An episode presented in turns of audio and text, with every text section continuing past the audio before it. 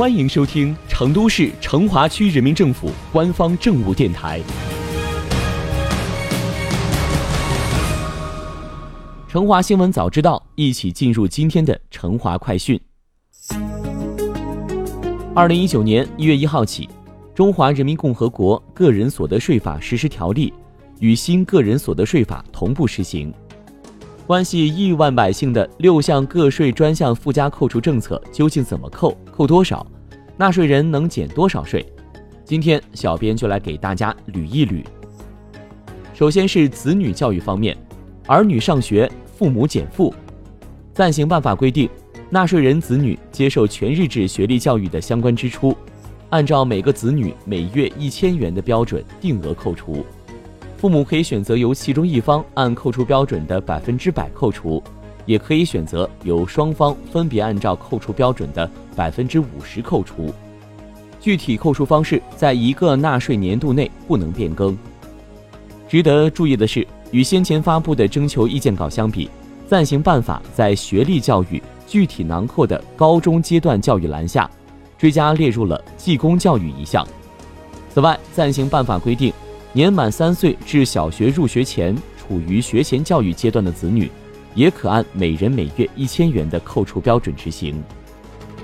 再看继续教育方面，根据暂行办法规定，纳税人在中国境内接受学历、学位继续教育的支出，在继续教育期间，按照每月四百元定额扣除。不过，减税优惠并非无限期，办法规定，同一学历、学位。继续教育的扣除期限不能超过四十八个月。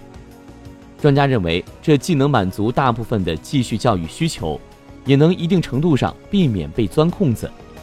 对非学历继续教育而言，纳税人接受技能人员职业资格继续教育、专业技术人员职业资格继续教育，在取得相关证书的当年，可按照三千六百元定额扣除。纳税人要注意留存相关证书等资料，以备检查。接下来是大病医疗方面的条例，家人患病，尤其是大病，总是让人揪心又忧心。暂行办法规定，在一个纳税年度内，与基本医保相关的医药费用，扣除医保报销后个人负担累计超过一万五千元的部分，由纳税人在办理年度汇算清缴时，在八万元限额内据实扣除。此前的征求意见稿中，限额为六万元。与征求意见稿相比，最受关注的是扣除方式的变化。纳税人发生的医药费用支出，可以选择由本人或者其配偶一方扣除；未成年子女发生的医药费用支出，可以选择由父母一方扣除。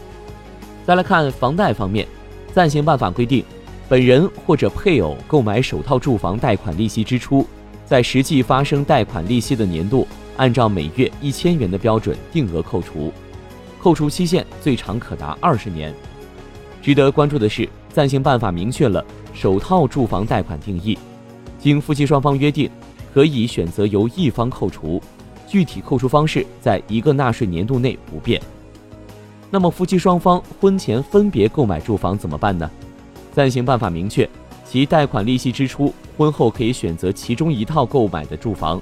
由购买方按照扣除标准的百分之百扣除，也可以由夫妻双方对各自购买住房分别按照扣除标准的百分之五十扣除。好了，今天的解读到这里就结束了。本周五我们将继续从租房、住房、赡养老人等方面为您解读全新的个税法实施条例。